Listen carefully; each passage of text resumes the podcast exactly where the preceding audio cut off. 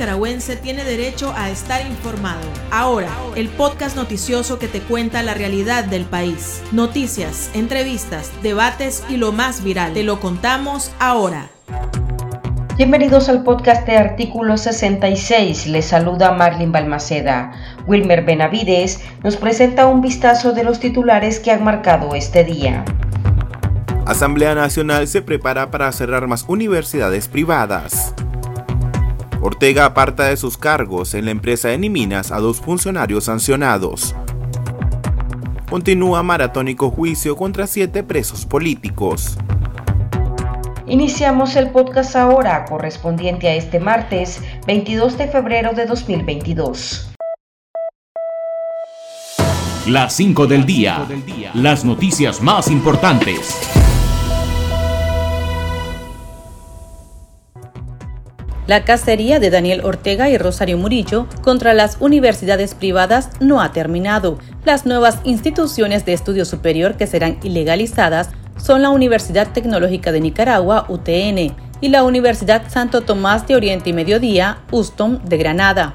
A ambas se le aplicará la misma justificación con la que la dictadura ha arrasado con más de una docena de asociaciones universitarias. Alegan, por tanto, que las universidades incumplieron con la entrega de informes financieros y se encuentran acéfalas.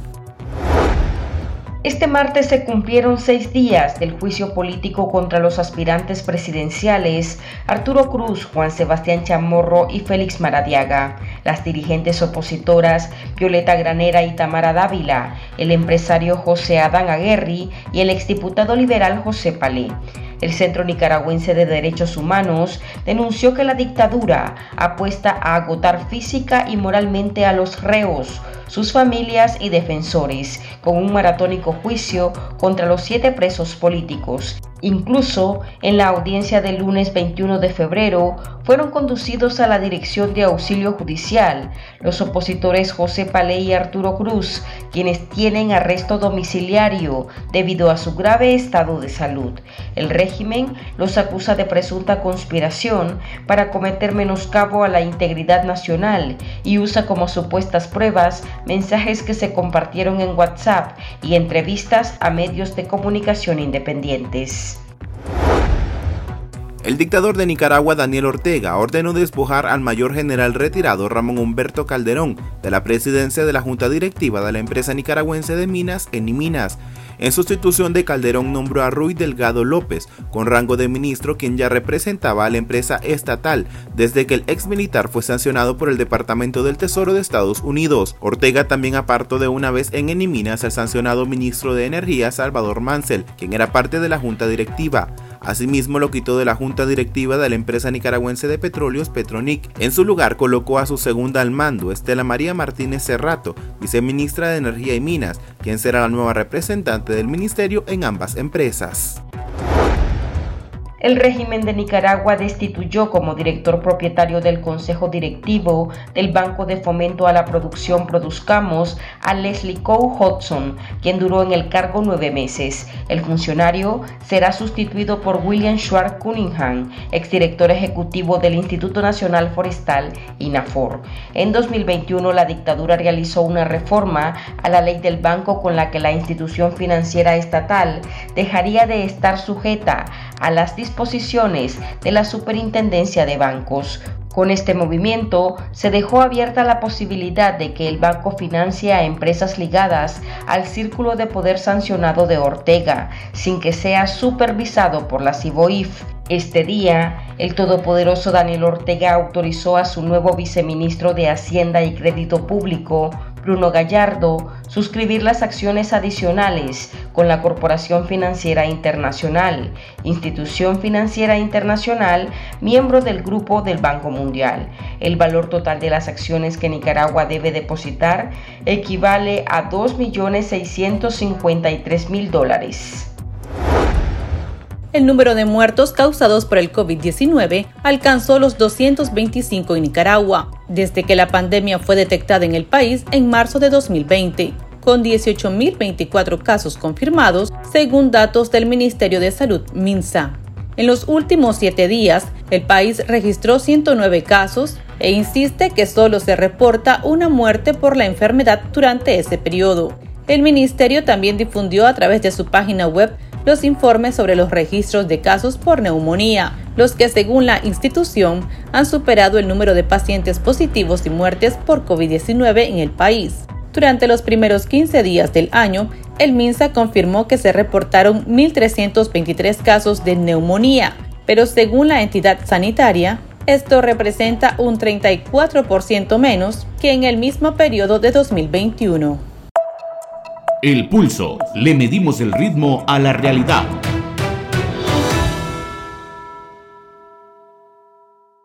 Las sanciones internacionales continúan obligando a Daniel Ortega a remover a sus fichas confiables en las diferentes instituciones o empresas estatales. Este día, Ortega apartó de sus cargos en Eniminas a dos funcionarios sancionados tras la farsa electoral. Eniminas es considerada un puente para la triangulación del oro desde Venezuela y una empresa que contribuye a oxigenar a la dictadura. Conversamos sobre el tema con un experto bajo la condición de anonimato. Esta no es la primera vez que va a hacer ese tipo de cambio. Acordate que el ejército, el Ministerio de Hacienda, el COR, por mencionarte algunos, pues posiblemente los más grandes, ah, es lo mismo está pasando. Por ejemplo, el ministro de Hacienda teóricamente sigue siendo Iván Acosta, pero hay un ciudadano que está ahí al lado que es el que está autorizado para firmar.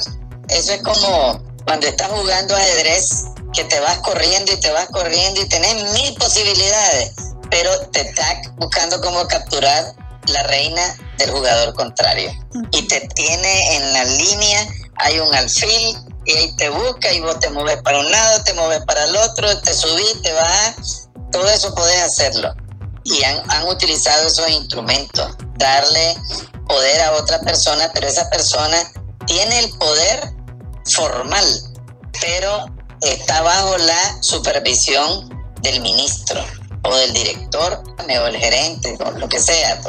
Hay una formalidad que ellos firman, pero firman bajo autorización que le da el, el que está sancionado. Esto no es nuevo. Además, Enimina tiene un gran, un gran movimiento por el oro que viene de Venezuela, pero no es cierto que haya una gran cantidad de explotación de oro en Nicaragua.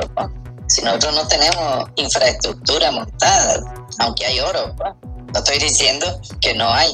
Sin embargo, el oro pues se convirtió en el principal producto de exportación. Compite con el café, con el azúcar, con todo, pero es, una transacción, eh, ¿cómo llamarle? Inverosímil, pues. El dinero de todas maneras va para, para Venezuela, que es lo que están necesitando, y un porcentaje le debe quedar a, a Hacienda aquí en Nicaragua. No conozco esas cifras, pues, pero me parece que la lógica sí funciona. Volviendo al punto de tu pregunta, no es nuevo.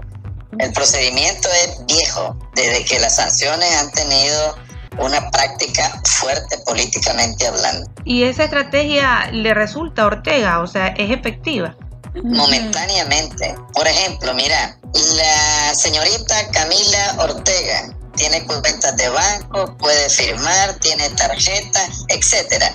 Pero de pronto la sancionaron y ya ella no puede hacer todo lo que hacía antes. Entonces hay que buscar a otra niña que esté al lado de ella o un niño, ¿verdad?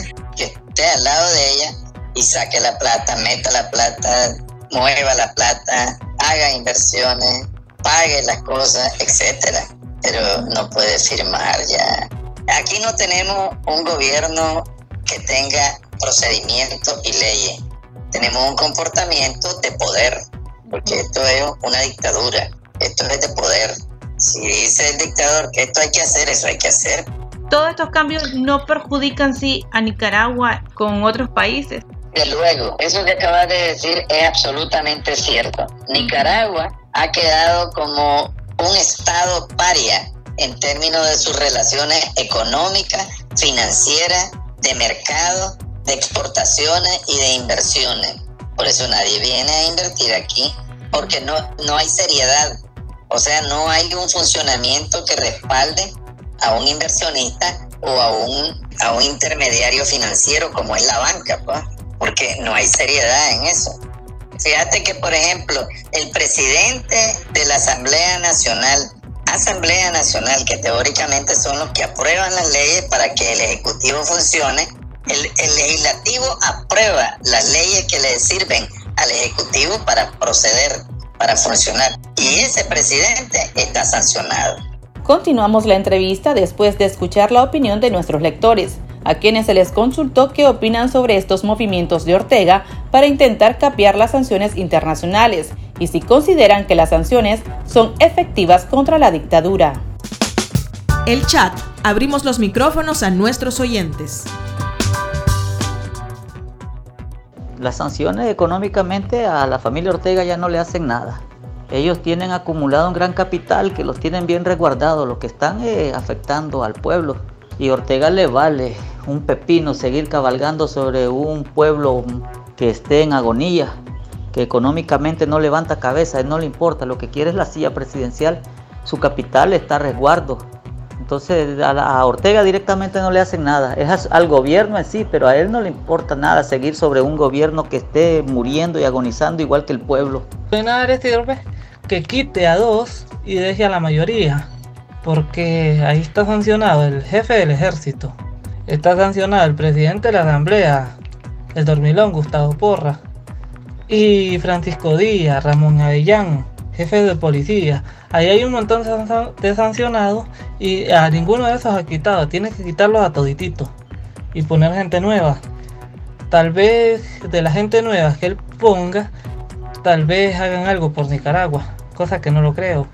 Pero este también, este asesino, no solo con sanciones se va a quitar. Este asesino hay que llamar a la comunidad internacional a que aplique más sanciones y que tomen acciones concretas para el pueblo de Nicaragua haga los movimientos que haga este cachafaz y tartufo, tarde o temprano se le van a acabar esos movimientos, al igual que a un jugador de ajedrez se le acaban sus movimientos en el tablero. Tarde o temprano va a llegar a un callejón sin salida y es prácticamente predecible lo que va a suceder. A ver lo que le hagan los funcionarios, no le importa, porque él sabe que el archimillonario que cualquier gobierno, que capaz que el gobierno de Costa Rica es más, es archimillonario, porque todo, a, todas las organizaciones que él cierra, las está confiscando. Y es un robo. Las sanciones que realmente le harían pensar ya no una vez serían las económicas, porque de otra manera, a ver, ¿Sanciones para qué? Sanciones solo mueve su ficha. Mueve su ficha de un lado para otro. Por eso es que mi opinión es solamente sirven para amargarle la vida. Pero no dejan de generarle lo que a él le interesa, recursos para mantener la represión. Es decir, ahorita mueve a esos dos funcionarios de la mina y los va a meter a otro lado. De alguna manera dejan a perros con otra cara, con otra careta y siguen generando. En, cambio, si verdaderamente las sanciones apuntaran a cortarle las fuentes económicas reales, Ortega la pensaría una y mil veces. Las sanciones sí están siendo efectivas. Pues claro, lo que pasa es que, digamos, el criterio popular es que creen que con las sanciones Ortega va a salir amarrado de los brazos corriendo para algún lado. No es así. No es así definitivamente, pero las sanciones golpean, golpean el funcionamiento del Estado, golpean el funcionamiento del gobierno, golpean el funcionamiento de, varias instituciones que son, digamos, instituciones autónomas. Ahí tenés el ¿eh? Ese es un ejemplo excelente. El CORE es una institución que tiene autonomía y le responde únicamente al presidente. Eh, entrega cuenta solamente a la presidencia. Sin embargo, está sancionado la persona que dirige, que creo que es la hija del, jefe de la policía, otro sancionado. Efectivamente, las, las sanciones golpean, pero golpean la estructura de Estado, la, la estructura formal aunque el grupo el grupo sandinista evite pues se vaya para un lado ocupe a otro llame aquí llame allá todos esos son mecanismos de defensa. Términos funcionales no hay nada con nada serio. Que lo van debilitando prácticamente todos estos cambios. Ese es, digamos, el resultado de largo plazo, un debilitamiento total. Por ejemplo, la vicepresidencia de la República está sancionada. Muchas gracias. Para estar al tanto del acontecer nacional y conocer las voces calificadas sobre la realidad nacional, ahora el podcast informativo sobre Nicaragua.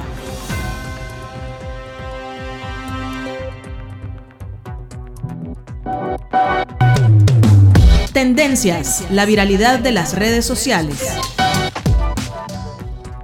El presidente electo de Chile, Gabriel Boric, invitó a la poetisa nicaragüense Yoconda Belli a su próxima toma de posesión el 11 de marzo de 2022. Ya son dos escritores nacionales y perseguidos del régimen de Daniel Ortega, que el político chileno invita a su evento. El primero en anunciar y confirmar su asistencia fue el escritor Sergio Ramírez Mercado. Ortega sigue siendo el indeseable en la región. El gobierno de izquierda de Chile es uno de los más de 40 países de la comunidad internacional que desconoció los resultados de las elecciones presidenciales de noviembre de 2021 en Nicaragua. Aquí termina el episodio de ahora de Artículo 66. Continúe informándose a través de nuestro sitio web www.articulo66.com. Síganos en nuestras redes sociales. Nos encuentra en Facebook, Twitter e Instagram. Y suscríbase a nuestro canal de YouTube. Hasta la próxima. La información veraz y de primera mano está ahora. No te perdás el podcast noticioso que te cuenta la realidad del país. Compartí y pasa la voz.